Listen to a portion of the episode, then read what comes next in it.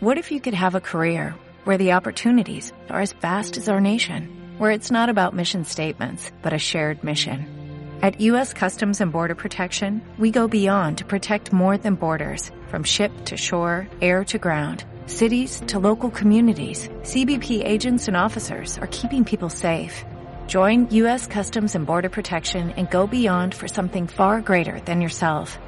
Learn more at cbp.gov/careers. Hola, ¿qué tal? Muy buenas tardes. Son las siete y media y nos estamos preparando ya para realizar un directo. Hoy un poquito antes de lo habitual, un directo fantástico en el que vamos a hablar de muchísimas cosas. Vicente, ¿qué tal? Muy buenas tardes. Hola amigos, aquí desde Cartagena de Indias. Y también buenas, buenas tardes, Mauricio. ¿Cómo estás, Mauricio Ramírez? Hola, ¿qué tal? Muy bien, aquí desde la Ciudad de México. Oye, Mauricio, no me acabo de acostumbrarme a verte sin barba, ¿eh? Fíjate que ya llevas tiempo con, con la, barba, la barba quitada. Ya volverá, ya volverá, pero amenazo con volver. Va hacia atrás como Benjamin Button. Bueno, pues vamos a ir haciendo un poquito de tiempo en lo que se va conectando gente poquito a poco en el directo. Podéis Eh, empezar yo- también a mandarnos Yo los quiero, primeros quiero, mensajes. eh, espérate, quiero saber eh, que la audiencia diga si se les escucha bien a Vicente, a Mau, Hola amigos, ¿qué tal? ¿Escucháis bien? Primeras alguien pruebas por de ahí? sonido. ¿Hay alguien por ahí? Sí, alguno ya hay, alguno ya. ¿Te refieres a la Mira. Casa Blanca? Tenemos por aquí, yo creo que en base, claro, eso no hace falta preguntar. Eso, eso no hace falta preguntar. decía yo que teníamos ya algún mensaje, pone la oligarquía siempre ha hecho lo que ha querido, creo yo. Un mensaje de FCH que nos lo envía, entiendo que al hilo del título. El título de esta retransmisión es eh, ¿Están las élites dando marcha atrás? ¿Han fracasado? Bueno, pues eh, luego ya, ya les contaremos a los que nos están viendo por qué tenemos este título y ya poquito a poco pues iremos desgranando temas. ¿eh? Ya están llegando los primeros mensajes. Tenemos a Maverick GT que dice saludos, salud repúblicos. J2C2 dice buenas tardes. Maverick nos dice que perfecto, que se nos oye perfecto, pues genial. Mira, varios. Ya tenemos aquí a varios técnicos que. Alguno lo tendríamos que contratar, Vicente, ¿no crees? A alguno de ellos que, que se nos pusiera de técnico. César, eh, ten cuidado, eh, que cualquier día te, te echamos. César es nuestro técnico. Está, está seguro, está No, seguro. no, para nada. He hecho ti. Jamás. ¿Qué sería de nosotros sin nuestro técnico, verdad? Bueno, 50 personas ya en el directo. Si compartís el enlace, la gente que nos está viendo, pues oye, eh, fantástico también, ¿eh? Dice por aquí alguno, acabaremos con la élite, lo dice Alejandro Pérez Hidalgo. Bueno, es complicado, ¿no, Vicente, acabar con la élite o cómo lo ves? Ah, Habría que especificar un poco primero, ¿no? Habría que delimitar, ¿no? Porque élite, es decir, la ley de hierro de Mitchell, ¿no? Es decir, eh, élites van a verla, pero la cuestión está qué naturaleza tienen y por qué están y cómo las controlamos. Entonces, eh, ahora, sobre si se refiere al, al establecimiento actual, el amigo Alejandro, sí que hay posibilidades, hay chances, que se dicen por aquí. ¿no? Es decir, eh, esa opción patriota va por ahí. Pero vamos, la cosa es bastante compleja y, bueno, vamos, eh, buena pregunta, ¿qué es la élite? Sí, bueno, Bueno, pues a ver si alguien nos lo puede contestar. ¿Verdad? Mauricio, dicen por aquí, ni un paso atrás dan, la- dan esto, solo están quemando fases, dice Carlos Tomé Cívicos. Y otro mensaje por aquí que dice 2050 por si fallaba 2030, dice Eric R. ¿Qué son las élites, Mauricio? Gran Bueno, lo pregunta la que- que planteaba, ¿no? Sí, y, y ahí, por ejemplo, eh, esta élite que está detrás del poder en Estados Unidos, que ya logró imponer a un presidente con un proceso que nunca se aclaró, ¿verdad?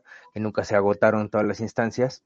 Eh, sin embargo, ahora eh, se está, está siendo exhibido de una manera que su, su, su solución fantástica, ¿verdad? De, del consenso demócrata, eh, que les aseguraba más fondos, ¿verdad? Poner a, poner a Biden, poner a Kamala Harris, este, ya el plan A está en lo que está y el plan B, pues tampoco es muy bueno, ¿no? Porque si no, eh, recordemos que ellos hab- habíamos comentado que el, el, el plan sería tratar de que Biden no terminara su mandato, este, y, y poner a Kamala, ¿no? Casi por dedazo, pero el, el tema es que ahora que hay la oportunidad, ya no están tan seguros, ¿verdad? Porque Además, Kamala ha sido un eh, fracaso. En, en la frontera con tu tierra lió una, lió una importante Camala. Es ¿eh? lo del sí, chiste aquel que existe aquel que expliqué una vez, ¿no? De, Así que por, por, lo pronto la élite está un poco exhibida y, y exhibida que no, no tiene como un, un, rumbo claro de qué hacer en este problema que se ha metido, ¿no?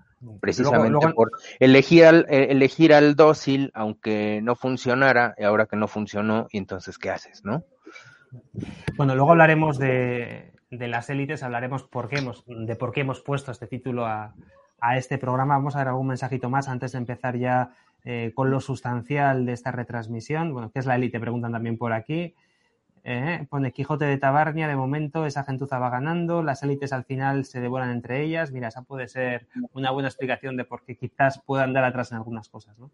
Por aquí otro mensaje, las élites farmacéuticas se están forrando, van sí, ya por la tercera dosis, estamos ciegos, dice Isanova Nova. La tercera, inye tercera inyección. No, sí, no diga sí, la tercera. Que, bueno, sí. Hay que intentar evitar las palabras mágicas. Sí, sí, vamos a decir. Gran la... juego de rol, en realidad, no son este gran juego de rol. La cuarta ¿no? entrega del líquido del amor, ¿no? Que, sí, que es como lo estamos llamando ahora. Por aquí ya van a volver la esclavitud encubierta, la usura, el plan Calergi, la eugenesia, el control social, el reggaetón. Creo que tienes mucho amor también. Entonces, podríamos, eh, podríamos enviar a Pfizer a, con los del turbante del amor. Eh, del turbante negro. A ver, bueno. a ver si les, también les metían el amor. Pues que creo, no... creo, que ya tenemos a unas cuantas personas en directo. Vamos a empezar ya con el primer tema que teníamos preparado. Si nuestro técnico eh, espera, eh, espérate un momento, te pongo la careta y empezamos, ¿vale? Venga, pues careta y arrancamos ya.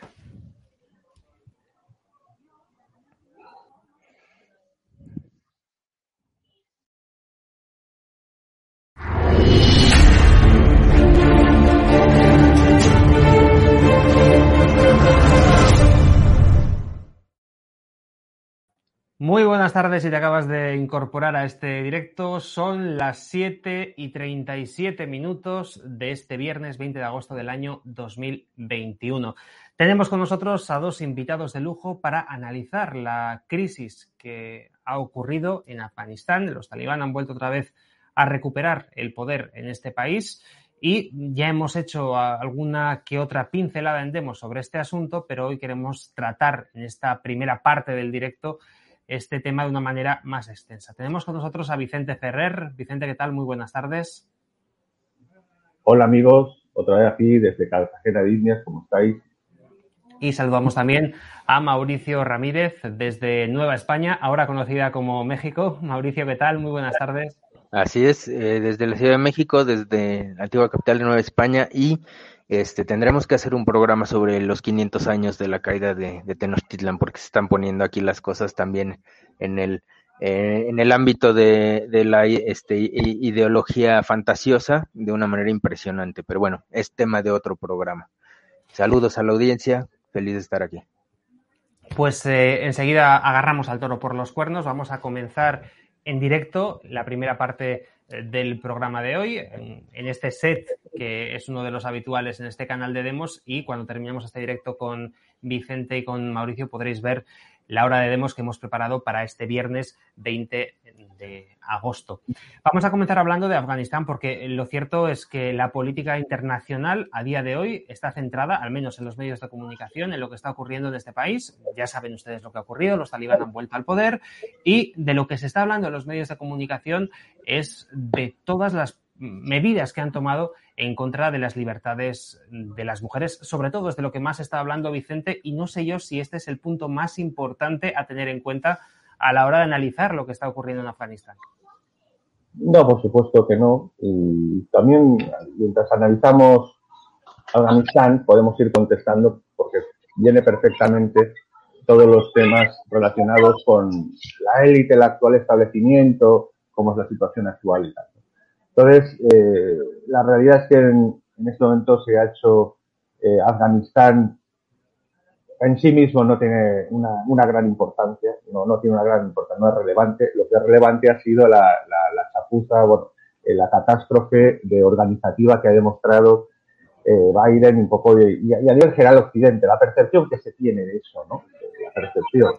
Y, y ahí sí que puede afectar, pero bueno, detrás de todo esto ya voy a apuntar que como más o menos había algo pactado, se iba a había algo ya pactado para que los talibanes, pues bueno, se fueran acercando y, las tropas fueran yéndose, pero sobre todo hay, un par de posibilidades de, geopolítica, eh, de estrategia, que creo que será muy bueno comentar y que yo estoy incluso de acuerdo con alguno que normalmente no suele estar de acuerdo. Hay gente por el país, ahí el portugués Mauricio, como en la que es posible que Afganistán la fueran dejando, ¿no? Como un regalo envenenado, pues bueno, a ver si se le ocurría a China pasar por allí. Eh, ahí hablaremos, porque China puede tener un interés de que el PCC, claro, obviamente, de, dónde establecer alguna ruta, por Afganistán no, pero hay una ruta paralela dentro de Pakistán que sería posible teniendo un Afganistán algo más pacífico, las tierras raras y sobre todo esa posible estrategia Dune o Arraki, ¿no? de, la, como la gran obra de, de Frank Herbert, de dejar que eh, ocupe otros, otros señores para que se estrellen allí. Entonces, pero bueno, eh, vamos a ir viendo aquí lo que de momento lo que ha ocurrido y que lógicamente a nivel de imagen es un desastre para es eh, todas las tonterías que se han dicho y que ahora van a venir unos talibanes en pura real política, ¿no? esa, esa, esa, dicotomía entre la, política de verdad, la real, y luego las fantasías animadas de ayer y hoy en las que eh, absoluta y realidad las que se maneja de una forma suicida gran parte de la política y el establecimiento occidental. Entonces, ahí, Mauricio, como tú, si quieres, vamos a por donde entramos. Sí, eh, no, de acuerdo contigo. Y, y este tiene riqueza, eh, cierta riqueza minera el Afganistán, pero el, el, el tema aquí no es quizá eh, tanto lo que, o sea, lo que ocurrió, que desde luego es un desastre para, para Estados Unidos, pero también el, el efecto político de lo que ocurrió. O sea, así fuera de la importan de, de, una importancia realmente insignificante. La imagen, la imagen. la imagen que, dio es, es, es, no tiene precedentes en la historia de, Estados Unidos. Es el, mayor fracaso en la imagen pública de su historia. Y, eh, por ejemplo, la primera pregunta, o sea, ¿qué tan, qué tan imprevisible, eh, o sea, porque ese es el primer argumento, aparte de, aparte de lógico que se echarle la culpa al malvado Bre Naranja, ¿no? Por, por iniciar el diálogo, eh, mencionan la imprevisibilidad o, que no que no fue de acuerdo a lo que ellos tenían previsto, ¿no? sin embargo, pues hay dos hay dos elementos que los echan en, en, el error, ¿no? Es decir, ellos no cumplen un acuerdo que había firmado Trump para el primero de mayo y esperan que la otra parte cumpla su, su parte, ¿no? O sea, eh, de acuerdo, la otra parte no cumplió su parte, pero fuiste tú el primero que no respetó la fecha. Entonces, ¿qué de, qué de imprevisible tiene eso? ¿Qué, qué, ¿En qué lógica, en qué sentido común podría caber el que no cumpliendo una parte del acuerdo, la otra persona quede obligada a cumplirlo, número uno, ¿no? Obviamente ahí tienen tampoco, eh, tampoco fondo sobre echarle la culpa a Trump, que, que, ni ese argumento lo han podido hacer muy grande los medios ni la CNN, porque no, no hay con qué, al final el que implementó es quien implementó. Y qué tan imprevisible sería que tenemos tanto las fotos con, con los chinos que nos había compartido en algún programa Papi, pero también la reunión que hubo el 8 de julio hace un mes en, eh, en Moscú entre los talibanes y los rusos para donde los rusos haciendo uso de Realpolitik eh, dicen bueno esto saldrá como tenga que salir pero yo necesito asegurarme mis mínimos y hubo esa reunión donde pudieron ellos negociar sus mínimos y por lo tanto ahora no tienen ninguna prisa para reconocer a los talibanes, pero están seguros en su embajada y sus ciudadanos están seguros porque hay un acuerdo de mínimos. Entonces, ¿cómo es posible que todos pudieron, o, al menos China, Rusia, pudieron, eh, Pakistán, eh, que obviamente está, está muy inmiscuido ahí, todos tenían claro lo que podía pasar y ahora viene Biden a decirnos que ellos no. ¿No? Eso es imposible, ¿no? Este, eh, habla de una, de una ineficacia que realmente eh, trae a, cuenta la, la, frase que tú has dicho, este, Vicente, eh, Casa Blanca, knock knock, ¿hay alguien ahí? ¿De verdad hay alguien ahí? Porque no, no puede ser que no hayan previsto dentro de las variables una componente como esta y tomado algunas medidas, ¿no? Sí, pero si te fijas, aparte del tema puntual, es una negligencia gigantesca, esto va a dar para que todos los, eh, eh, bueno, todos los augures y tal, los que llevan diciendo y maldiciendo a Estados Unidos, salgan, miren, miren. Bien, vale, es una negligencia tremenda. Pero vamos a ver, vamos a ir de una al fondo de, lo que está pasando en este momento, de las posibilidades, que yo sinceramente creo que uno a un análisis bastante inteligente que encuentro. Estados Unidos eh, tenía, iba a dejar, Trump incluso lo había ideado. Por cierto, todas las, las líneas de Trump eh, Biden, a medida que se ha ido tropezando y metiendo la pata y no ha, tenido más remedio que volver a las líneas que había marcado la, política de Trump, en, parte obligado, porque, eh, porque ha demostrado que era lo más viable. Y aquí la cuestión está que estaba pactado, como tú dices, eh, aunque sea especulativo, es perfectamente defendible y razonable que, que Trump lo hubiese tenido todo controlado, como demuestra que no había pasado relativamente nada hasta que el, el, 17 meses sin una baja, Vicente, por el acuerdo que se tenía negociado. y es que en abril eh, sale aquí el, genio, eh, si es que si no es holograma o tal, de, de, Washington, ¿no? Y de pronto anuncia que nos vamos de una, ¿no? Un desastre completo, porque vamos a ver, eh, los, talibanes, aunque iban controlando gran parte de la zona rural, no son tontos, ¿eh? No, no, no iban a salir a que los mataran un dron, ni, todo el material que tiene el ejército. Entonces, eh, se ha dejado de una forma improvisada. Eso es un desastre sin paliativos. Pero aquí la geopolítica era que es muy viable que se dejara, se dejara, esas fotos que has dicho de China y tal, eh, la vía un poco muy estrecha que tiene China a través de Afganistán y tal. Y bueno, que eso habilitase un acuerdo con Pakistán, además con Pakistán, que eso sí que es importante por una vía, una salida al puerto de Pakistán, al Índico y tal, y que, y que Estados Unidos de esa forma, por una parte, el, establecimiento económico eh, le conviene que China sea medio malo, pero al mismo tiempo tiene sus industrias ahí. Entonces, donde de verdad no le conviene es que hay un gigante, de verdad, que es la India. Ese es un gigante. Entonces, eh, tiene que tener entretenido al gigante indio, le da una salida a, China por el otro lado y además las fuerzas estadounidenses, las tres flotas, la séptima flota, que es la más grande del mundo, la séptima tiene nueve, pues solo la séptima es la más grande del mundo y la tercera del Pacífico eh, estén controlando más la primera, la gran flota de submarinos, tengan controlado el mar de la China. Un poco ese posiblemente sería el esquema para que eh, China de paso se le ocurriera la tentación y, se metiera hacer, no creo que lo hagan, meterse en Afganistán y, meterse en un lío gigantesco. Porque grandes infraestructuras no pueden atravesar Afganistán. Sí Pakistán, pero no Afganistán.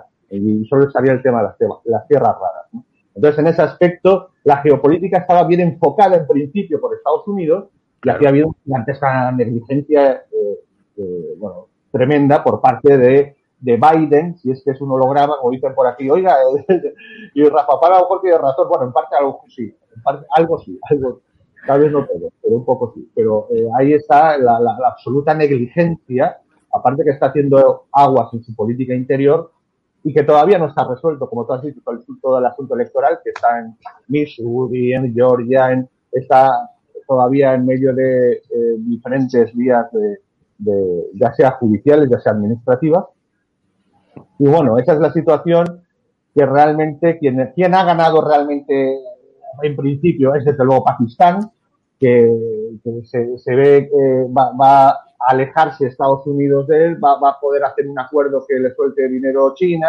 y va a tener más o menos controlado por excusa de con Afganistán. Y bueno, y los, y los talibanes que, no lo van a tener todo, tan fácil, ¿eh? que eso se han llegado con un gran marketing, una gran eh, porque no ya han visto que, tampoco podían ir de chulos como fueron en 2001, eh, y entonces tienen que al menos eh, aparentar que, que, no van a empezar a apedrear mujeres ni a colgar gente por inmediata, inmediatamente. Eh, no tardarán demasiado, pero, pero no quieren provocar una, una gran intervención. Pero bueno, en principio un poco la situación sería general. Por cierto, hemos hablado antes de comenzar este directo a micrófono cerrado de lo que se está mostrando a la gente y la verdad es que en vez de ver en los medios de comunicación un análisis geopolítico serio como el que están haciendo ahora mismo nuestros dos colaboradores, lo que hemos visto, eh, Mauricio, perdón, eh, y al final Mau está Mauricio, lo que hemos visto es eh, esperpentos como el, del secretario de Defensa de Reino Unido, que le hemos visto incluso llorando en un programa de, televisión, bueno, radio televisión, uno de estos que emiten por internet también con imágenes. Pequeño inciso, por ir sobre la marcha, eh, ahí por ahí. Las farmacéuticas no se nutren de la, de la, del opio de Afganistán. ¿eh? O sea, eso no.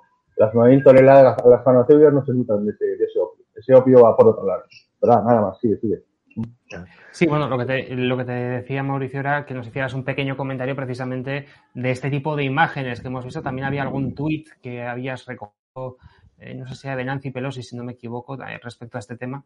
Así es, eh, y, digo, aquí se ha comentado tanto por, por Papi, por, por muchos de nosotros, ¿no? La geopolítica es fuerza, es fuerza y operar sobre lo que hay, ¿verdad? No sobre la ideología o lo que uno tiene en la mente que hay, que es el, el como el, otro grupo que, que en donde hay muchos gobiernos y muchas élites que están operando desde la la land, ¿verdad?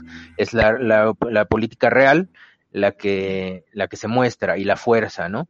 Entonces, ante un, ante lo que estoy de acuerdo con Vicente, en una escala muy pequeña, pero parecía una demostración de fuerza o de, de, que rellenaban el vacío de poder que dejó ahí, este, y lo dejó además con aviso de fecha y hora eh, Biden, eh, que muestran los talibanes, se podía haber respondido con algo de fuerza, ¿verdad? Pero lo que estamos nosotros viendo es que, eh, ¿cuál fue la reacción? O sea, después de que ocurre la, la, la desgracia del domingo, ¿Dónde están los ministros, no? O sea, si, realmente el, el, que es ineficaz es Biden, ¿dónde le están planteando su renuncia el ministro del, Departamento de Defensa, no? Este, ¿dónde está la vicepresidenta, no? Todos están escondidos. El presidente sale eh, y da un mensaje donde empieza a autojustificar su decisión y a pedirle mesura y a pedirle inclusión a, los talibanes desde una posición de poder cero, la, la, posición de poder cero que él se construyó porque la que le dejó eh, Trump tenía todavía cartas con que jugar. Y lo que llegó Biden a hacer fue, como viene de Trump, yo voto las cartas y ahora está negociando con una posición de, palanca cero, muy distinta, no es, no es tan grande, yo coincido con Vicente, pero China y Rusia están en, mejor posición y Pakistán, ni se diga, ¿no? Eh, entonces, imagínate, eh, eh, ¿qué, hubiera hecho este Bush Jr., ¿no? Este, probablemente manda al ejército de nuevo inmediatamente, ¿no? No sé, o sea, fuerza, fuerza, algo que se entienda, que trate de responder al, al, al desafío. Y, y, no, salió a justificar su decisión en un plan súper débil. Nancy Pelosi manda un super tweet el domingo diciendo, cuidado, talibanes, el mundo los está mirando como pretendiendo que por eso eh, eso va a tener alguna influencia en ellos, ¿no? De verdad, eh, el punto de conexión de la forma como piensa esta, esta élite, y por ahí ponían en el, en el chat esta élite pro China en Estados Unidos es, está completamente desconectado de la realidad y, y, eso que dices tú, ¿no? Es el, el epítome.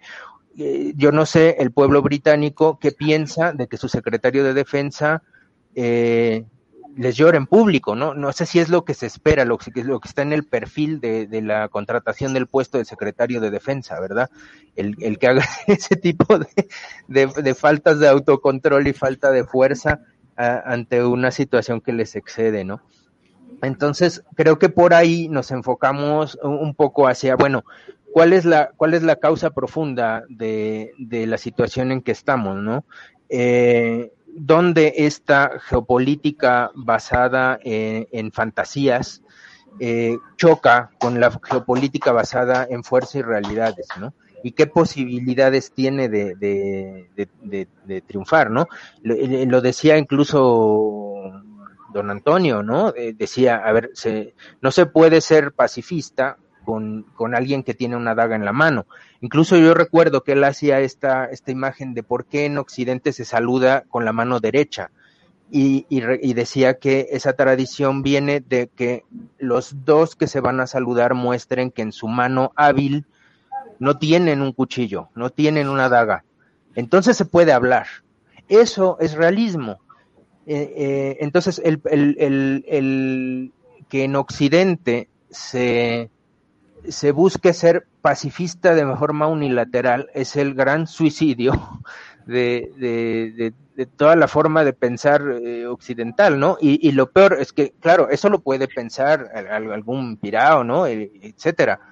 Pero el problema es que eh, está, eh, como, como este tipo de, visión progresista está tan difundido y tan apoyado por los medios y las educaciones, las, este, las universidades y demás, se está haciendo eh, que sea el que gana las elecciones, ¿no? Quien tiene una visión así, que obviamente sale y a la primera prueba fracasa.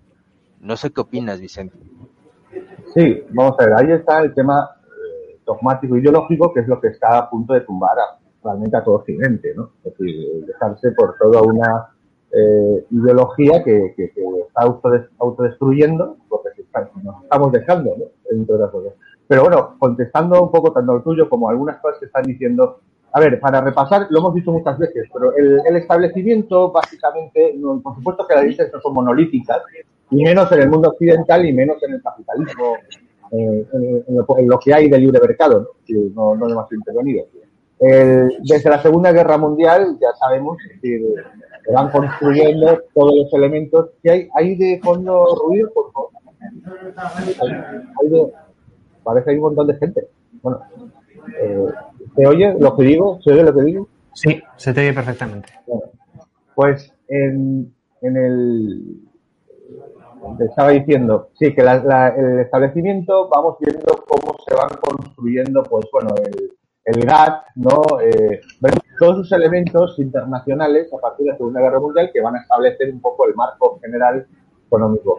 Pero vamos, cuando realmente empieza a funcionar como un establecimiento eh, que logra tomar el control, el poder, como dice don Antonio, el poder último siempre va a ser el poder político. Siempre va a ser el poder político. Entonces, eh, aunque haya un gran establecimiento que pueda controlar. A partir de, de, de Kissinger, cuando logra, cuando se deshace de Nixon, es cuando realmente, al deshacerse de Nixon, eh, establece la Secretaría de Estado ese gran establecimiento con Rockefeller, con Nelson Rockefeller de, de vicepresidente, eh, David Rockefeller, el number one, pues controlando el CPR, el Council for Relations, que se convierte en parte institucional. Es un poco lo que hemos visto. ¿eh? Ese establecimiento que, por cierto, entra en España a través, por supuesto, de la transición, que lo monitorea y tal, como hemos explicado muchas veces. En fin, y, y a través de la socialdemocracia europea. Y bueno, llega un momento a partir de los 90 que en Estados Unidos hay, una, hay un fuerte rechazo, hay un fuerte control de la derecha, de la, de la coalición cristiana a partir de la revolución del 94, tira abajo todo el programa de los Clinton, que apenas gobernaron como progres dos años, y entonces comprenden que eh, comienza la batalla de la hegemonía cultural. Es a partir de ahí donde entran los amigos Jorgito, las grandes fundaciones como eh, Guillermito, Guillermo, Puertas, Jorge, Lúngaro, etcétera. A partir de ahí es cuando se empiezan a montar todas las grandes, la Open Society, eh, Plan Parenthood, en fin, la, se hace el asalto, ese asalto gradual a la, a la hegemonía cultural. Entonces, eh, a estas alturas, con todo lo que ha pasado, sabemos que ese establecimiento que tiene Washington y parte de la industria de economía de Estado, ¿eh? siempre quieren contratas, que básicamente ya cada vez menos las, las de armas, la armamentística, y cada vez más el Big Pharma, eh, y algunas, y en último capítulo para adherirse, para eh, entrar, ¿no? Es ese Big Tech totalmente progre que ha intentado. Pero naturalmente eh, lo que hizo el periodo de Trump ese cuestionó esa avanzada de globalista que, que trató de, de, llevar el señor Obama con eso, con esos grandes tratados multi, multilaterales que, que, no eran demasiado funcionales, solo, solo favorecieron unos pocos, y que Trump demostró que tratados por, con México, con otros países, tirando abajo el que se estaba haciendo con la Unión Europea, afortunadamente, eh, demostró que los resultados eran inmensamente superiores cuando se respeta la soberanía soberana. Entonces, en, en, ese orden de ideas, eh, en este momento, eh, como decíamos, ese monstruo, ese demonio que, ha tomado otra que necesitaba el cuerpo, estaba afuera, y que por fin lo han logrado tomar de momento la Casa Blanca, y con obvias trampas, y ahí, pues siendo Estados Unidos la República Constitucional, en la batalla política y cultural, pues no, no está consolidado. Y está empezando a ser, eh, eh, a ser eh, víctima de su propia necedad y sus propias locuras pro, bueno, no sido, y, evidentemente, Afganistán es un, es un baño de realidad que la progresía se va a ir dando, ¿no? Pero una cosa, pasado mañana, Estados Unidos sigue teniendo 10 flotas. Y Estados Unidos sigue teniendo esa fuerza que la de, de la que habla Mauricio, y quien no tiene un amparajo es Europa. Eso sí que no tiene un amparajo. El pasado mañana sigue siendo una potencia que va a tener un montón de flotas cuando importa en este momento, como he explicado, el gran problema de los microchips. Hasta las, en los noticieros ahora lo estaban diciendo, eh, que están a punto de cerrar varias empresas en España. Lo llevo diciendo ya meses. El gran el tema fundamental no son las especias, como hace muchos siglos, no es el petróleo, como hace unas décadas, es qué pasa con los microchips. Y ahí es, la, la clave es la batalla, porque por cierto, China la está perdiendo contra los, los gigantes o los tigres de orientales desde Australia hasta Japón. Y en esa batalla es realmente donde se supone que las flotas de Estados Unidos van a estar centradas. Bueno, eso es en realidad el tema geopolítico y mientras podemos seguir pues eh, con absurdos intelectuales sobre si eh, van a respetar o no a las mujeres, que obviamente no lo hacer porque están. Mauricio, si quieres. Puedes... Y... Sí, por cierto, nos queda, estamos ya fuera de tiempo, así que si os parece una intervención cada uno ya a modo de conclusión, porque llevamos ya media hora en el directo y, y tenemos que dar paso a la hora de demos, así que si os parece, bien. empiezo contigo, Mauricio, y cerramos contigo, Vicente cierro con dos cosas. Que, sí, que, o sea, que nadie se crea que porque esto parece mucho más grande y fue mediáticamente terrible para Estados Unidos y es la peor humillación que han tenido, pierde su poder. O sea, eh, todo, y, y, eso, es, eso es lo que incluso la gente que, que tiene filias globalistas y demás, no entiende que eso, eso, todo el globalismo y las instituciones supranacionales no funcionan si no existe una Pax Americana basada en 10 flotas. Si es, sin eso no existe el comercio internacional, o sea, no existe. Es eso el que lo, el, que lo permite. Y, y, si eso se, eso está lejos, lejos de, acabar. Y mi último comentario es, bueno, ¿qué sigue, no? Eh, se supone que eh, habíamos comentado que en algún momento la, idea de las, de las élites eh, de, de, Estados Unidos era que Biden le diera el paso a, a Kamala, ¿no? Sería la oportunidad excelente. ¿Y qué es lo que ha pasado, no? Que que Kamala resultó tan mal y es tan poco querida y es tan mala jefa según sus propios equipos y es tan mala, tan, tan, ha sido tan ineficaz que ellos mismos ya se lo están pensando. Entonces ahora está, eh, están eh, evidentemente este, expuestos, eh, pues que, que, el plan A pasó lo que todo el mundo sabía que iba a pasar porque no, no, no tiene capacidad. Y el plan B, pues tampoco, ¿verdad? Entonces, eh, bueno, va a haber ahí un, un, un eh, como dice Vicente, son las consecuencias de eh, pensar primero en fantasías y luego en realidades, y eh, eso va a continuar debilitando de manera política, o sea, obviamente militar eh, y económicamente no tiene impacto, cero, no, ninguno, pero políticamente, pues sí, va a continuar debilitando a, al actual gobierno de Estados Unidos, lo cual seguramente eh, le allanará el camino a, al movimiento MAGA y, y, a Trump. Vicente, a modo de conclusión. Sí, a toda velocidad, porque Leo decía algunas cosas no muy realistas. Eh, no, señores, eh, déjense de masonerías, que por supuesto que existe, y también Cruz de Campo y también el palco del Real Madrid. Todos son elitistas y se y utilizan para sus fines propios, pero eh, lo que lo define son los señores, pues gigantes como, como Buffett, como las grandes BlackRock, como la, las grandes financieras que dependen del capitalismo de Estado. Ese establecimiento es el que trata de imponer o, bueno, dar eh, fuerza a lo que es la agenda globalista, un poder, ¿no? De establecer un poder. Y, y por cierto, entonces, como ha dicho, como ha dicho Mauricio, la realidad se abre paso, más o menos. La fantasía puedes eh, tratar de ajustarla y, y tratar de, atrapar a, un pueblo entero o, o, muchos con fantasía y con irrealidad, pero la realidad se abre paso. Eh, y sigue habiendo, si, si, no se hace una fuerza o hay una fuerza, no se puede sustituir a, a, Estados Unidos a no ser que sea el caos completo y por eso en realidad actúan, aunque parezca lo contrario, más o menos coordinado con China y van a dejar que China pueda tener una cierta salida eh, su Belt and Road no es una gran cosa, es decir, no, no le va, no está resultando, porque lo que está, lo importante lo he mencionado antes, y aquí el tema es eh, que con ese gobierno y con esa, eh, pues no, no está funcionando porque mm, no son operativos si se dejan llevar por el dogmatismo. Y bueno, en el fondo es una buena noticia para que el MAGA y, y esa visión más patriótica y más seria, más conforme a la, al respeto a las sociedades civiles, a los derechos fundamentales se, abra paso y pueda volver a, a, ser un actor importante. Y desde luego Europa cada vez está eh, en caída libre, es un desastre. Y, y, a partir de ahí, pues sí, podemos decir que momentáneamente en este momento eh, el gobierno de los Estados Unidos es, tiene una apariencia de debilidad gigantesca.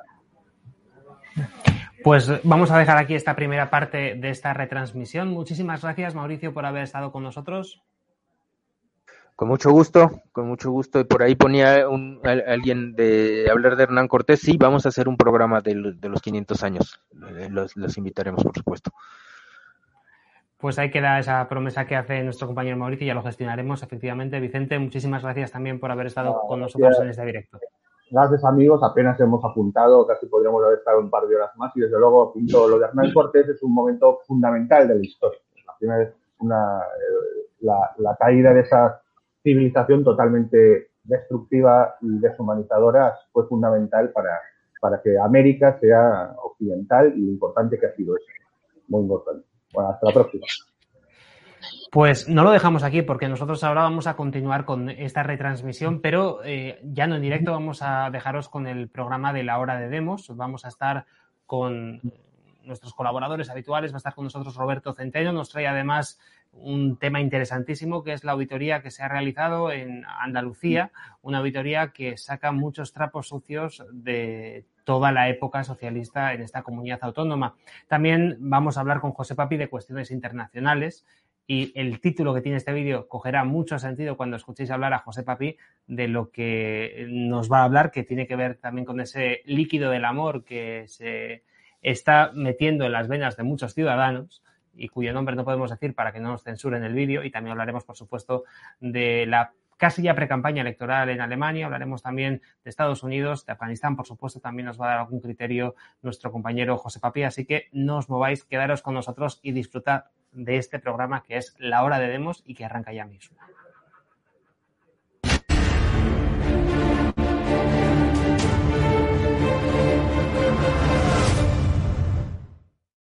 ¿Quieres saber lo que está ocurriendo en el mundo con el líquido del amor? ¿Quieres saber lo que es el líquido del amor? Pues te puedes ir a cualquier pabellón donde lo estén suministrando en muchísimos eh, pueblos, ciudades y barrios de nuestro fantástico territorio nacional. Un líquido del amor que no podemos nombrar porque nos censuran los vídeos de YouTube, pero sobre el que vamos a dar tres o cuatro ideas en la sección internacional. Porque, José, ¿qué tal? Muy buenas tardes. Parece que la percepción respecto a este líquido del amor que tanto nos venden en los medios de comunicación, pues está cambiando. Está cambiando y se está hablando ya de otro tipo de terapias. Sí, desde luego, está habiendo un cambio de narrativa. Bueno, en primer lugar, muy buenas tardes a todos y gracias por invitarme otra semana, pero es cierto que estamos observando desde hace unas semanas un cambio de narrativa, como les gusta decir ahora a los periodistas, que primero lo observamos en la CNN, eh, lo hemos estado observando ya pues en medios como político, medio progresista, digamos que es muy leído, digamos, en los círculos de poder de Washington y de Bruselas. Hemos visto también determinadas notas de prensa de la Organización Mundial de la Salud y bueno, vemos que lentamente se está haciendo ese cambio de narrativa que hemos ido eh, anunciando y sobre todo aquí lo complicado es ver quién lleva la razón. Si lleva la razón el ministro alemán de Salud, que dice que la cosa va a estar muy jodida, muy jodida durante los próximos seis, siete meses a nivel de restricciones, pandemias, olas y líos de este tipo. Si nos quedamos en los de Bruselas, que como tienen amo, dicen 50-50, 50-50, pero claro, eso es normal porque tienen amo y hasta que el amo no hable no van a decir nada. Y luego está lo que nos estamos encontrando en el Gran Capital, que sí que está apostando porque el tema se está terminando y por eso está imponiendo en los medios de comunicación que controla y es la, las farmacéuticas que controlan un poco el ir cambiando ya la narrativa porque tenemos que pasar a otra etapa económica, etcétera. ¿no? Es un momento fascinante para analizarlo desde el punto de vista de, digamos, los signos que aparecen muy escondiditos en la prensa y en, en, en fin, las agencias de noticias, pero bueno, vamos a tratar de poner algo de luz a ello y, encantado de hacerlo en este programa con vosotros. Pues eh, José, en breves instantes estamos contigo, tratamos estos y otros asuntos internacionales, por supuesto hablaremos también de Afganistán, que es sin duda el leitmotiv de las últimas eh, semanas, de los últimos días, así que no te vayas muy lejos porque enseguida vamos con la sección internacional. Ahora empezamos como siempre con economía y con nuestro compañero Roberto Centeno.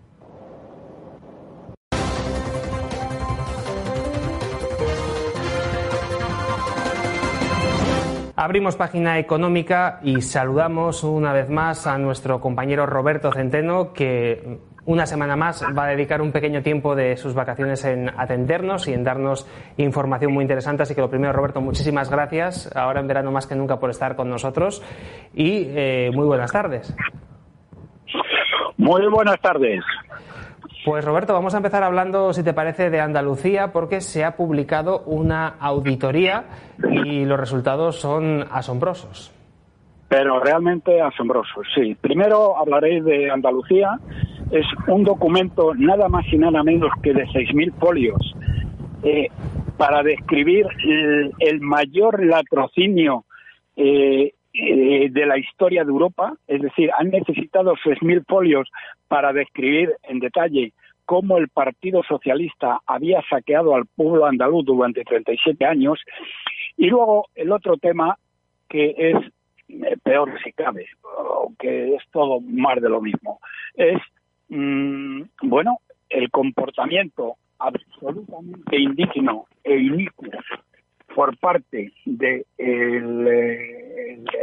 este escandaloso silencio del sátrapa sobre Afganistán, que es una vergüenza mundial, y que este canalla ha demostrado, donde este canalla ha demostrado un desprecio absoluto por nuestros muertos, y mañana monta un numerito con la indígena presidenta de la Comisión Europea, eh, con el Josep Borrell, eh, eh, en, Torrejón, donde quiere traer a todos los refugiados afganos de Europa, porque resulta que Bruselas sí paga a los traidores.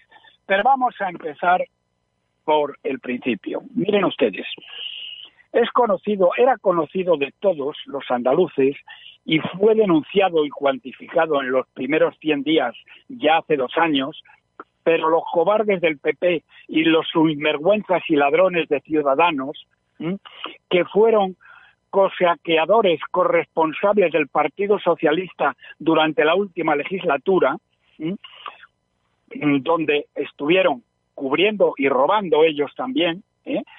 y en contra de lo que habrían prometido a sus votantes, decidieron alargar el tema para no hacer nada y pidieron una auditoría a las grandes empresas españolas de este ramo. Bien, eh, después de una serie de meses y de pagar un ojo de la cara, y digo pagar un ojo de la cara porque había quedado ya perfectamente demostrado en los primeros 100 días de legislatura el pavoroso y delictivo saqueo del Partido Socialista al pueblo andaluz. Bien, han publicado un documento de 6.000 folios donde hay un estudio de 97 entes, que son 10 agencias administrativas, 18 agencias públicas, 16 consorcios, 23 fundaciones y 23 sociedades mercantiles, donde han mm, detectado que existen 28.446 golfos y golfas enchufados públicos con sueldos medios señoras y señores, asómbrense ustedes, de 50.000 euros al año, 50.000 euros al año, que cuesta tres veces más que los funcionarios públicos que cobran 18.000 y, eh, eh, bueno, que no han hecho absolutamente nada. Y resulta verdaderamente asombrosa que el otro día eh, el vicepresidente de la Junta, eh, Juan María, Juan Marín de Ciudadanos, ¿eh? y dice, ¿eh? heredamos una Junta de Andalucía llena de trampas y una telaraña clienteral que nos va a costar deshacer del todo y que para ello vamos a necesitar más de dos legislaturas. Pero vamos a ver, pedazo de canalla, Juan Marín, ¿cómo te atreves? ¿Cómo osas? Si durante cuatro años ¿eh? has estado gobernando con el Partido Socialista y habéis seguido robando y no has dicho nada, pedazo de canalla. ¿Eh? ¿Por qué no has dicho, por qué no dijiste ya hace seis años, cuando decidisteis apoyar a estos ladrones, por qué no dijisteis la Junta de Andalucía estaba llena de trampas y había tejido una telaraña clientelar? Es que no lo sabías. Dos años y medio después, ¿eh? el PP y Ciudadanos, ¿eh? resulta que no solo no han quitado a ninguno de los 28.443 enchufados con sueldos de 50.000 euros, es que han contratado mil más, es que son unos, es que verdaderamente, yo no sé qué adjetivos ponerle. Bueno, después de haber recibido este extra eh, escandaloso detalle de 6.000 folios, 6.000 folios para describir el mayor robo de la historia de Europa. ¿Y saben qué ha hecho el PP? Que ha dicho que hasta el año que viene no convocan elecciones. Pero bueno, pero vamos a ver. Pero no han demostrado un saqueo multimillonario, multimillonario de Andalucía, ¿eh? que ahora ya mm, ha sido las principales auditoras, auditoras españolas las que lo han puesto de manifiesto, que han necesitado un documento de 6.000 folios, que abarca, como he dicho, 92 entes. Y dicen que se toman su tiempo, que hasta el año que viene, por estas fechas, ¿eh? que no van a convocar elecciones en Andalucía y no van a desmontar esta golfería y esta canallería. Pero bueno, bueno, Bonilla, bueno, eh, baje Bonilla, señores andaluces, pero es que van ustedes a volver a votar a PP o van a volver ustedes a votar al, a Ciudadanos, a estos canallas, ¿eh? que ahora ponen cara de asombro de lo que ellos mismos han estado robando. Realmente, señoras y señores, es alucinante, alucinante. Bueno, y ahora algo más alucinante y más vergonzoso todavía, es que es el escandaloso silencio del Sánchez sobre Afganistán, que es una vergüenza mundial. Dice que Torrejón va a ser el corazón político de Europa en la crisis de Afganistán. Fíjense lo que dice. Cuando Sánchez, en la más absoluta y delirante despreocupación por los problemas de España y de los españoles, con una total ausencia de responsabilidad y liderazgo, ha seguido de vacaciones cuando todos los líderes de los países de la OTAN las interrumpieron como consecuencia, bueno, en el momento de que Kabul fue tomado por los talibanes. Y el otro día saca un vídeo en zapatillas, ¿eh? mirando una pantalla y ofreciendo España como lugar de asilo para todos los afganos que quieran venir a Europa. Pero claro, como ha, como ha dicho que él acoge a todos los afganos, ¿qué ha hecho Macron? ¿Saben ustedes lo que ha hecho Macron? Nos ha mandado a todos los afganos que tienen Francia, a Torrejón. Nos los ha mandado a todos. Y nos los van a mandar de Alemania, de todos, de Italia, de todos los países de la Unión Europea. Nos los van a mandar a Torrejón, ¿eh? nos los van a mandar a España. Pero habráis visto una mayor responsabilidad, una ausencia de liderazgo. ¿eh? Verdaderamente es que es increíble. Alemania ha rechazado de plano a recibir a afganos. Todos los países europeos los están rechazando de planos. Y este canalla que se ha estado lavando las manos, que ha estado riéndose de nuestros muertos, ¿eh? que ha hecho, que ha demostrado que carece de empatía, que carece de vergüenza, que carece de dignidad, ¿eh? ahora los quiere los quiere absorber a todos los afganos que hay sueltos por Europa. Los que han traído los aviones en, días pasados, que llegaron mucho antes que los aviones españoles, ¿eh? bueno, eh, los va a recibir aquí con los brazos abiertos y va a montar un número. Eh, tiene narices. Después de haberse reído de nuestros muertos, después de no haber interrumpido sus vacaciones como las interrumpieron todos los presidentes de gobierno de los países de la OTAN en cuanto los talibanes llegaron a Kabul. Y este tío no las ha interrumpido hasta hoy mismo. Verdaderamente, mm, no sé qué decir, pero mm, la indignación que tengo con esto es que no tiene límites. Y eh, la indignación que tengo también, porque estoy convencido de que este mierda, corazón de albondiguilla, cobarde y traidor de Casado, mañana estará lamiéndole el culo a Sánchez en Torrejón ¿eh? y lavando sus miserias de las canalladas que ha hecho estos últimos días, donde no ha interrumpido sus vacaciones ni ha dirigido un mensaje a los muertos españoles en Afganistán. Bueno, y esto es lo que tengo que decir. Pues Roberto, como siempre, muchísimas gracias por haber estado con nosotros en esta sección de la hora de Demos. Nos vemos dentro de siete días. Venga, un abrazo. Hasta luego.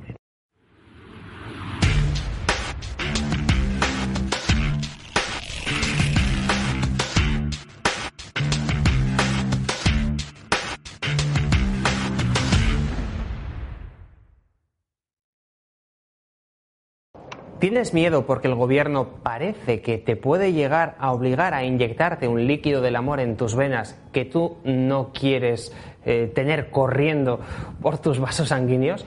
Pues fíjate que está cambiando la narrativa ya a nivel europeo y algo que parecía casi un hecho ya no lo es tanto. Eh, José Papi, muy buenas tardes.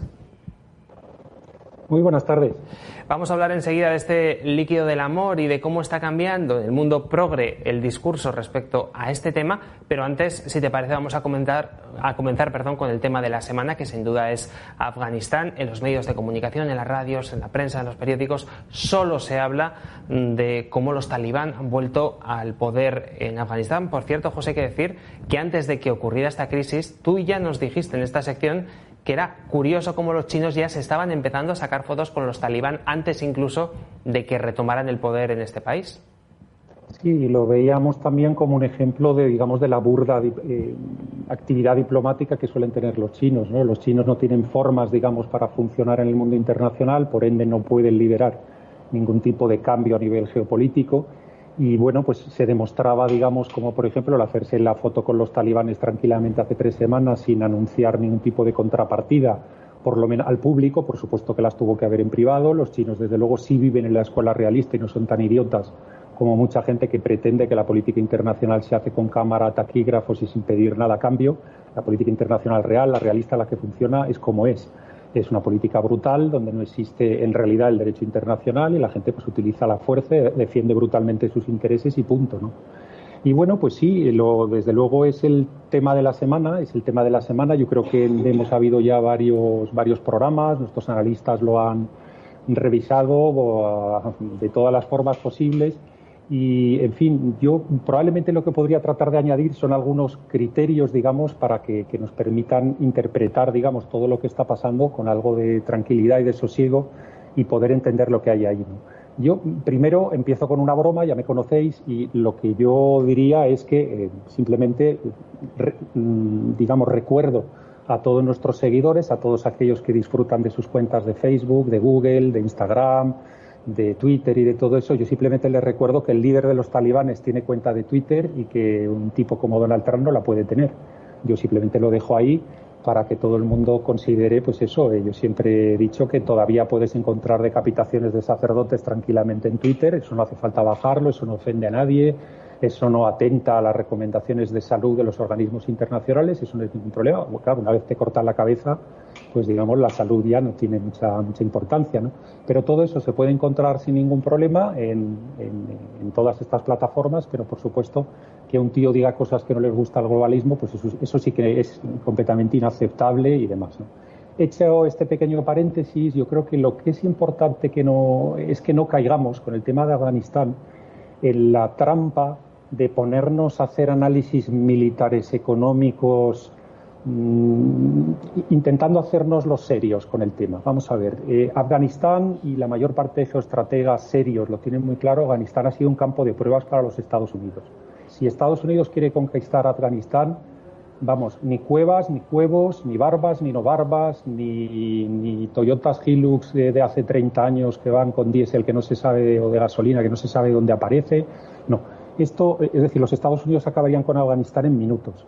La cuestión es que eh, desde hace mucho tiempo eso se ha estado utilizando como un campo de pruebas y ahora mismo, pues bueno, el equipo Biden sabemos que no está muy experimentado, muy ducho en muchas cosas y bueno, pues está haciendo una retirada, digamos, pues un poco desordenada, un poco, digamos, eh, vamos a decirlo, naif, un poco, poco profesional, dejémoslo ahí. Y entonces esto pues ha generado evidentemente que los talibanes eh, reconquisten aquellos minutos. Entonces eh, es una incompetencia clara en lo que es la gestión diplomática, la gestión sobre todo militar de toda la cuestión, eso lo dejamos ahí. Pero lo que es importante es volver a ese punto que nos llegaban a criticar algunos de nuestros odiadores de que no entienden de que desde la época de, George Bush padre, los Estados Unidos, y eso se ve en el nivel de gasto, en el fondo están dejando de gastar y de gastar y de gastar dinero en todo esto de ser la policía del mundo. Yo no lo paro de, repetir. la gente le gusta hablar, le gusta mirar en recordar lo que he leído en alguna de sus fuentes, eh, o más mainstream o más frikis, pero, pero al final creen que saben porque han escuchado cosas, pero cuando te vas a los datos y veis sencillamente lo que está pasando, es la primera vez en la historia que eh, la potencia que tiene fuerte para darle un puñetazo al que quiera en la cara, pues se está retirando, digamos, de muchos escenarios porque no quieren seguir tirando el dinero por una serie de razones que exponen en West Point a todos los que se forman para cadetes militares allí, pero que bueno, cuando lo cuentas aquí, se lo dices a un europeo, pues le entra en disonancia cognitiva y no lo puede entender. No lo repetiré, que vayan a programas anteriores donde ya lo hemos explicado, pero eh, básicamente la situación con la que nos encontramos es eso, de que el campo de pruebas eh, básicamente no interesaba seguirlo teniendo y se ha hecho una retirada que ya la llevan diciendo varios presidentes norteamericanos. No hace falta hablar ni de color ni no de color, son todos lo mismo. Y Biden lo que ha hecho es retirarse de la manera más, más desastre posible y evidentemente pues está teniendo pues una serie de errores. Eh, con relación a lo que es eh, esto de las narrativas y demás, pues bueno, ahora eh, asistiremos. yo sabéis que prácticamente no leo la prensa, tengo esa, ese tema, digamos, de, de, salud psicológica, de que leo entre 5 y 10 minutos de prensa antes al día y ahora a la semana, cada vez menos. Y básicamente yo me apuesto con ustedes que todo lo que se va a hablar es de mujeres, mujeros, refugiados, aviones, eh, estos eh, los vamos a salvar, no los vamos a salvar. Es decir, se va a hablar de todo este tipo de cosas, lo normal, eso es lo que cae en la narrativa. ¿Para qué? Para no hablar de lo que es el problema de fondo. El problema de fondo es, pasa como con lo del dichoso virus, es decir, que no se habla de China y hay que hablar de China y de cómo salió el virus. Eso es el tema fundamental, pero es mucho mejor llenarse la boca en lugar de polvorones, pues de variantes, de historias, de, de confinamientos, de tratamientos, todo el mundo se le llena la boca de cosas, pero nadie hable de lo que están pidiendo, pues eso, los propios premios Nobel que dicen necesitamos saber cómo salió y cuando sepamos cómo ha salido, pues todo esto se arreglará mucho más rápidamente por todas las vías que estén disponibles para los médicos y para los investigadores. Entonces, aquí el problema de fondo que hay que hablar es qué vamos a hacer con el Islam. El Islam es una circunstancia, eh, pues eso es una cultura que tenemos alrededor nuestro. Eh, hay mucho más Islam alrededor de lo que, de lo que tenemos. Yo en fin, creo que he tenido la, carne en el asador en el sentido de haber residido en un país islámico durante muchos años, muchos años no, pero durante muchos meses, bastante tiempo, año y medio. He visitado bastante aquellas tierras y bueno, es una situación, es una cultura, es algo, digamos, que tenemos ahí encima de la mesa y que mm, seguro que lo que no oirán ustedes es que según encuestas de opinión que se han pasado en Afganistán, el 90% de la gente está encantada de que las áreas se imponga no sé qué tipo de encuesta habrán hecho, qué no habrán hecho, no tengo mucha idea, pero desde luego nuestros analistas ya hablaban de que el modelo yankee este de exporto lo de la lavadora, el coche chulo y, no sé, y la, cuenta mensual en el gimnasio, pues que esto es una cosa que es bastante complicada cuando la quieres llevar a otros lares, ¿no? Pero bueno, ese tema habrá que hablarlo. Yo ya llevo diciendo a la gente mucho tiempo, a todos los que andan confusos con su sexo, confusos con quiénes son, confusos con, la juventud, con, la adolescencia y todo esto, que se lean el libro de Ayanir Siali, el libro Infiel, de la profesora somalí, y la verdad es que allí uno ya se ilustra para siempre y tiene muy claro lo que es, porque sobre todo es un, un eh, libro vivido por una persona que era devota, que lo vivía desde dentro, que lo ha sufrido desde dentro y la verdad es que uno se lee esas 500 páginas y uno se queda nuevo. Uno se queda nuevo. Los que no hayan tenido la oportunidad de vivir dentro de ese mundo, yo sí he tenido la oportunidad de vivir dentro y un día me gustaría, ya lo he comentado, pues probablemente incluso jugándonos la piel, el tener un debate con gente que sepa de esto un poquito y hablar en serio de lo que se ve y lo que uno se encuentra en estos sitios y lo que uno tiene que pasar todos los días, pues bueno, eh, este es un tema, digamos, que veréis que no va a aparecer y que es un criterio fundamental que hay que tener también para ver, pues, en el fondo, uno de los problemas, digamos, a los que se enfrenta ahora mismo la civilización occidental. Eh, todo se ha dicho que me gustaba mucho un análisis que ha hecho Vicente, que en el fondo Afganistán no pinta nada, ni tiene ninguna importancia rodeado de China, de India, de, de todo lo que tienen ahí alrededor, del propio Irán. Pues la importancia geoestratégica de Irán es nada y menos, ¿no? Ha sido un campo de pruebas y bueno, ahí lo dejamos, ¿no? Pues ahí lo dejamos, el tema de Afganistán. Eh, tenéis muchísima información en demos sobre este asunto. Hemos tenido el directo hace unos instantes y además también el programa de ayer, por lo tanto, quien quiera más criterios pues los puede encontrar en este canal. Vamos a hablar, José, ya de Europa, nos vamos a Alemania, mm, todavía en precampaña eh, electoral, podríamos decir, ¿no? Todavía no están en campaña, digamos, oficial, pero ya se empiezan a dar pues los primeros comentarios ¿no? entre partidos políticos y todo esto envuelto en una situación en la que las fronteras de Schengen, eh, uno de los dos temas, porque además Alemania no deja de ser eh, la dueña del circo en todos los sentidos, como solemos decir, lo decíamos de Merkel, pero también de, la propia Alemania, ¿no? que es la dueña de todo el circo europeo que tenemos montado. Y Schengen parece que sigue cerrado. Hay gente ya que está diciendo que hay que empezar a abrirlo, que esto eh, de los pasaportes, que quizás es peligroso ¿no? de cara a la movilidad, porque Schengen era la joya de la corona de la propia Unión Europea. Eh, ¿Cómo está la situación en medio de esta precampaña electoral y qué es lo que se está diciendo también respecto a ese líquido del amor que no podemos nombrar para que no nos censuren los vídeos y, que todos los gobiernos nos quieren meter en nuestras venas? Sí, bueno, eh, tengo aquí la chuleta que la suelo anotar todas las semanas con la, encuesta de encuestas, la media de encuestas eh, que hay ahora mismo en Alemania. Estamos viendo cómo los socialistas han subido un 20%. Tenemos a la CDU arriba con un 24% de intención de voto, los socialistas un 20%, los verdes estancados en un 19%, los liberales un 12%, Alternativa por Alemania un 11% Izquierda Unida un 7%. En fin, eh, no se han aprovechado, yo creo, los verdes, eh, si algo un poquito los socialistas, de las cagadas de Armin Laschet que hemos comentado aquí, ¿no? cuando se echó a reír hablando de las víctimas, en fin, estaba hablando todo muy serio y en politiqués con el tema de las inundaciones y vimos cómo de repente pues se, equivocó con aquello de lo del micrófono y empezó el tío a reírse y a pasárselo bomba con los periodistas y a gastar chistes y tal. Y bueno pues le están acusando de falso de tener una doble cara. En fin ya lo comentamos en semanas anteriores pero la cuestión es que los verdes no se están sabiendo aprovechar digamos de estas meteduras de pata. Y es que eh, hemos explicado también en programas anteriores por qué acaba la clase media alemana votando a los verdes. Es un fenómeno muy interesante en la política europea pero normalmente acaban votando a los verdes por una serie de razones que ya expusimos, ¿no? Y lo que nos encontramos es que ahora mismo la insistencia que han hecho, digamos, los verdes eh, a, la, Baerbock, que aparecía el otro día con Joka Fischer haciéndose fotografías y tal, pero lo que hemos visto es que, mm, mm, digamos, están insistiendo, han puesto el énfasis muy encima de la cuestión del cambio climático y de la cuestión de Afganistán. Craso error si lo que quieres es atraer voto de clase media la clase media está como está. Eh, en Alemania, pues, son igual de obedientes que en España, pero a veces un poquito más de criterios si les encuentras, ¿no? Y lo que te estás viendo es que eh, con este tipo, digamos, de eslóganes o con este tipo de, vamos a llamar, de énfasis en la campaña electoral es muy complicado, muy complicado que la clase media te vote. Entonces, yo me atrevería ahora, junto con un error administrativo que ha habido, que me comentaba una, colega de empresa alemana, que en el estado de Sarlan no han logrado, digamos, el inscribirse correctamente y demás, y no va a poderse, se les va a poder votar.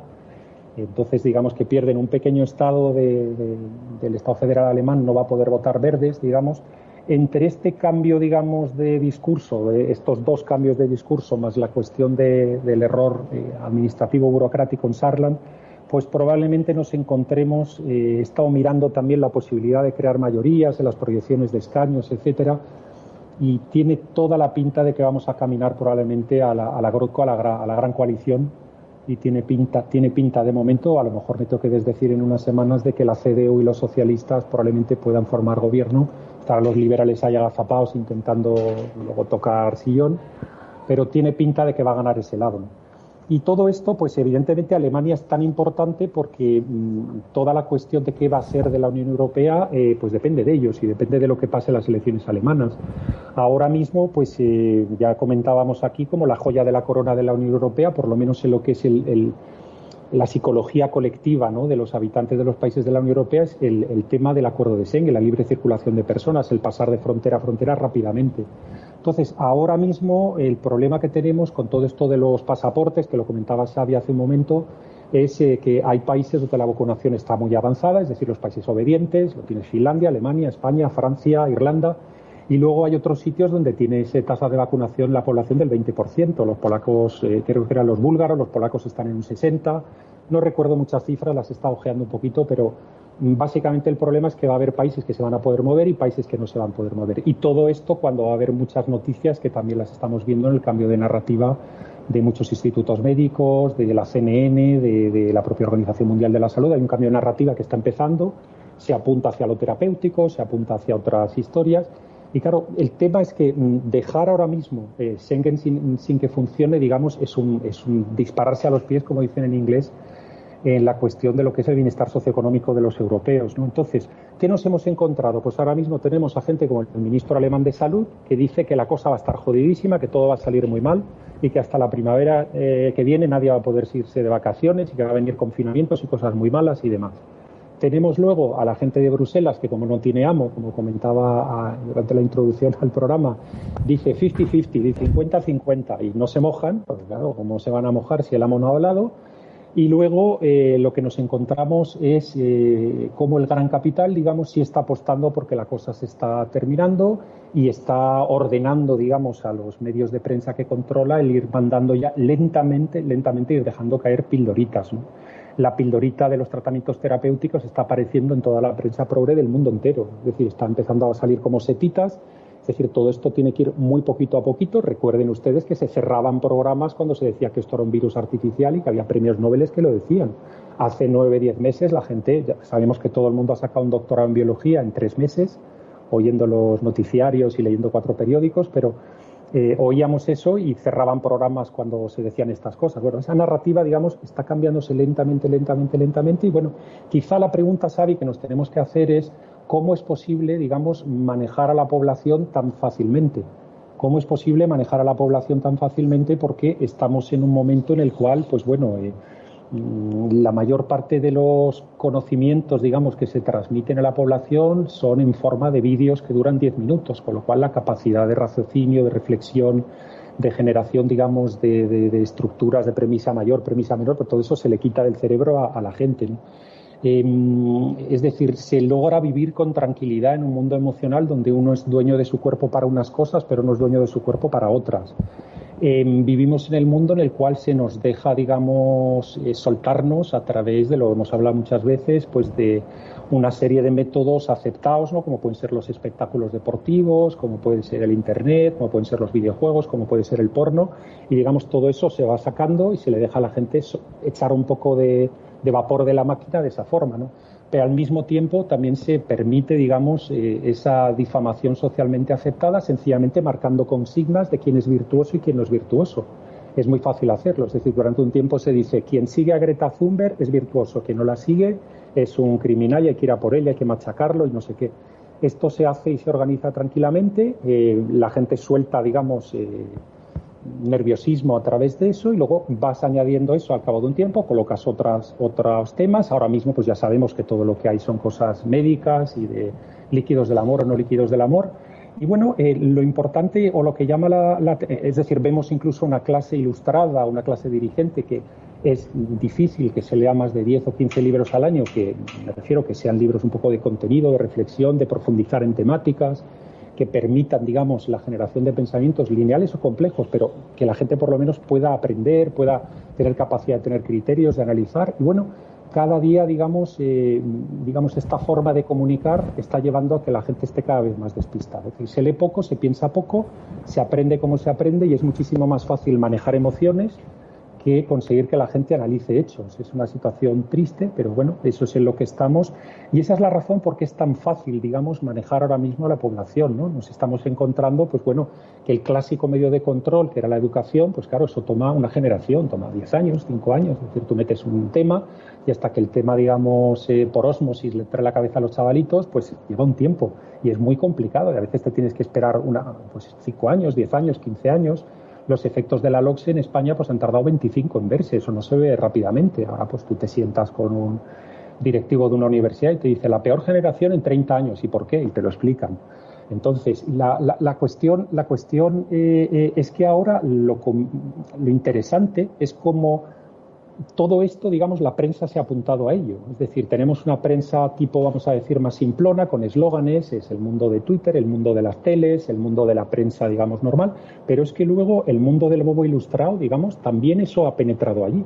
Y ahora mismo, es decir, es fácil, desde, desde luego como inversor, que yo lo soy a veces en el mundo de los mercados financieros, a mí en cuanto CNN o New York Times o, o The Economist o lo que sea dicen algo, yo hago exactamente lo contrario. Si ellos dicen es el momento de meterse en criptomonedas, yo lo contrario. Es el momento de invertir en Brasil, yo lo contrario.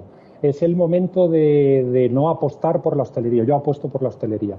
Es decir, estamos logrando que eh, el bobo ilustrado sintiéndose especial, es decir, oyendo algún tipo de o leyendo algún tipo de periodicucho americano, de periodicucho europeo o lo que sea, pues se siente, digamos, completamente realizado y directamente dice yo ya he tocado el, el nirvana, yo ya sé de qué van estas cosas. Entonces, y ojo también al mundo friki, ¿eh? que a veces tenemos también mundo friki que nos sigue, de que tampoco porque escuches lo contrario en algún medio extraño eh, van por ahí las cosas. Es decir, mm, yo eh, la semana pasada nos decía un señor, dice, es que ustedes se han puesto a hablar de, un centro que investigan virología en Marsella. Bueno, claro, es que, es que tienen la reputación después de 50 años de ser el mejor centro de investigación de virología de Europa. Es, lo que hay. Pues sí, tienes que decir lo que dicen esos tíos, ¿no? Y habrá que escuchar que lo que dicen, aparte no están pagados por nadie, dicen lo que les da la gana y además lo dicen al principio. A mí no me paga nadie, yo digo lo que me da la gana y lo dicen. Entonces ya vivir en un mundo friki en el cual, pues eso, todo, todo está guiado por gobiernos del mundo y todo está guiado por tíos extraños que están en sitios forrándose. Desde luego, cabronazos forrándose hay muchos. Oligopolios hay más todavía, aquí y allá, ¿no? Pero evidentemente, es decir, hay que, hay que tratar de mantener el equilibrio y aplicar criterios para interpretar la realidad. Pero vuelvo a lo mismo, es decir, lo triste ahora mismo es que antes, para manejar a la gente, se contaba con la educación, y si no, pues tenías que mandar a los soldados y apuntarte a la cabeza y decir, o paras o, te disparo o te meto en la cárcel. Tú ya te acojonabas y decías, bueno, pues ya paro.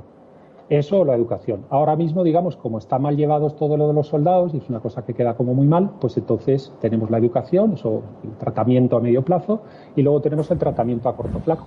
Corto plazo. Pero lo curioso es ahora lo complicadísimo, lo complicadísimo que es dotarse uno de datos, porque fundamentalmente lo que te acaban poniendo es emociones te ponen emociones, te ponen, eh, digamos, eh, eh, datos que confirmen, digamos, sesgadamente la ideología que uno tiene encima de la mesa, entonces consigues que haya, pues eso, un 95% de la, de la población del planeta, y me entristece decir, pero es así, un 95% de la población del planeta que lo único que hace es sencillamente, pues eso, ser como un barco que le sopla el viento, le han puesto las velas, no le han puesto timón y los van llevando de un lado para otro. Por cierto, José, ahora... que hablabas, perdona, del tema de las emociones, es curioso que precisamente una asignatura tan racional como son las matemáticas se esté planteando en España que se realice desde una perspectiva de género, lo cual eh, va un poco al hilo de lo que estás comentando, ¿no? Sí, sí, sí, desde luego. No, Hablabas antes de la LOCSE, pues, pues fíjate lo que va a venir dentro de 20 años con este nuevo sistema de educación que nos quieren implantar en España, ¿no? No, no, podemos hablar de matemáticas de género, es que esa es la cosa, es, es, flipante. Y bueno, eh, habíamos puesto dos botones de muestra de hasta qué punto es fácil influir a la gente. Es decir, hablábamos como, por ejemplo, hace un año, en 2019, se hace una encuesta en Estados Unidos diciendo a los votantes eh, demócratas, ¿a, ti qué te gusta más, el capitalismo o el socialismo? Y entonces salía pues que un 40% de los votantes demócratas decían, pues a mí me gusta más el socialismo. Y un 60% decían, pues un capitalismo con corazón, moderado, tal y cual. En un año solo, en un año solo de sencillamente lanzar propaganda sube 20 puntos la apetencia por el socialismo. Eso es absolutamente imposible en lo que es el devenir, digamos, de una sociedad, en la evolución de los valores de una cultura, de una nación, es absolutamente imposible. Es decir, esto si se lo damos a un sociólogo, dice es imposible que algo suba a 20 puntos, salvo que hayan aparecido, en fin, los marcianos en la Tierra o, haya pasado algo. En el 2019, por cierto, te encuentras estos datos. Y en el 2020, de repente, esto te sube 20 puntos. Flipante. Habíamos hablado también de cómo se sentía la población negra en Estados Unidos. Hubo una encuesta en el 2010, decían, oye, ¿tú te sientes jodido por tener el color de piel que tienes, la gente te maltrata y tal y cual? Y había un 40% de, de, población negra que decían, pues joder, pues sí, pues sí, la verdad es que me he encontrado momentos de racismo, momentos que me han tratado mal y tal, no me gusta nada esto. Era un 40% de la gente que lo decía. Hoy es un 70%. Hoy es un 70 después de haber pasado presidente negro, después de un tal, porque evidentemente si te están machacando todo el rato, tú lo único que haces, no te lees un libro en tu vida, las únicas informaciones que tomas, con la máxima dura 7, 8 minutos, pues lo que te encuentras es que te manipulan el cerebro facilísimo. Pero bueno, esa es la situación en la que estamos, habíamos dado estos dos botones de muestra y bueno, yo creo que con el tema de Afganistán, con el tema de qué va a pasar con la Unión Europea, con el tema, todo lo que analizamos en internacional, pasarlo por el tamiz de la escuela realista, que lo explicaba muy, muy bien eh, Isabel Valero en, un programa que participó en el Demos Caña de esta semana, eh, pasarlo por el tamiz del realismo y luego tratar de quedarse uno en lo que son datos y en lo que son aplicarle a esos datos criterios, digamos, de pensamiento un poquito serios, es decir, Xavi, ¿tú sabes de mandar cohetes a la Luna? Pues yo creo que en principio no, porque yo sé que tú eres un filólogo clásico. yo pues algo de latín y griego sé, pero de mandar cohetes, a, la cohetes a la Luna no sabes, ¿no? Bueno, pues entonces, ¿qué, es lo que haces? Te vas a cuatro catedráticos de departamento, en fin, y a cuatro empresas que se dediquen a hacer esto y lees a ver qué dicen estos tíos y dices, pues mira, los cohetes a la luna se mandan de esta forma, pues uno aprende y ya está. Bueno, pues en tantas disciplinas ahora mismo, uno ve salir a un junta letras en la prensa, uno ve salir a un politicucho, uno ve salir a un tal y dicen, no, es que esto es así. Pero vamos a ver, tú estás informado, pero informado en serio. Es decir, tú estás informado con tres catedráticos y que no cobren, ¿eh? Eh, eh, ahí, has dado la clave, José, porque precisamente, fíjate, el otro día leí, creo que era en El Economista, lástima que no tengo aquí el artículo ahora, pero eh, hablaba el Economista, creo que era de este diario digital, hablaba de una cantidad importantísima de dinero que daban las farmacéuticas a los médicos en general y en particular una cantidad importante precisamente a los que salían en medios de comunicación. Por lo tanto, para muestra un botón que dice el refrán, ¿no? Exactamente, exactamente. Y bueno, pero en fin, son tiempos muy interesantes. desde luego en el mundo internacional, yo creo que ahora mismo no tenemos que caer en la trampa del tema de Afganistán, de hablar de, los temas, digamos, un poco pues, de, las narrativas esas que te ponen delante, que si los refugiados, las refugiadas, los refugiados, todos estos líos. Todo esto es maravilloso, pero en el fondo el tema de fondo es los Estados Unidos querían un campo de pruebas, primer tema de fondo. Segundo, en la comunicación ahora mismo los talibanes pueden comunicar al mundo entero cuando hay sectores enteros del pensamiento de la población que no lo pueden hacer. Y tercero, y lo dejo ahí otra vez y me repito, que poca gente habla del Islam, que es un tema de fondo, es decir, que tenemos que, tratar. Y, bueno, pues esos son, digamos, unos criterios que por lo menos lo que te permiten es abordar esta crisis o muchas más que vengan con un poquito de serenidad y tratando de ver lo, que son las, los movimientos de fondo y no, no, lo que te van a lanzar, porque el bombardeo de pequeñas noticias y tal, pues te, hacen eso, el expertillo ¿no? en Afganistán porque te has leído tres periódicos. Y, en fin, eh, yo prefiero decir que no sé, pero sí aplicar algún criterio, digamos, que creo, no diré que es eterno, pero que es un criterio permanente y serio para analizar diplomacia y política internacional. Pues José, lo dejamos aquí, no tenemos tiempo para más. Muchísimas gracias por haber estado con nosotros y nos vemos dentro de siete días. Venga, un placer, Xavi, cuando queráis. Nosotros cerramos aquí este programa. Si te ha gustado el vídeo, dale al like, compártelo, muévelo por todas partes, suscríbete a nuestro canal y, como siempre te decimos, enamórate de la libertad. No te creas nada de lo que veas en prensa, no te creas nada de lo que escuchas en las radios, de lo que veas en televisión, leas en periódicos, ni siquiera te fíes de nosotros porque tan solo somos una pequeña herramienta para llegar a la verdad. Como siempre, esto ha sido posible gracias a nuestro compañero César Bobadilla.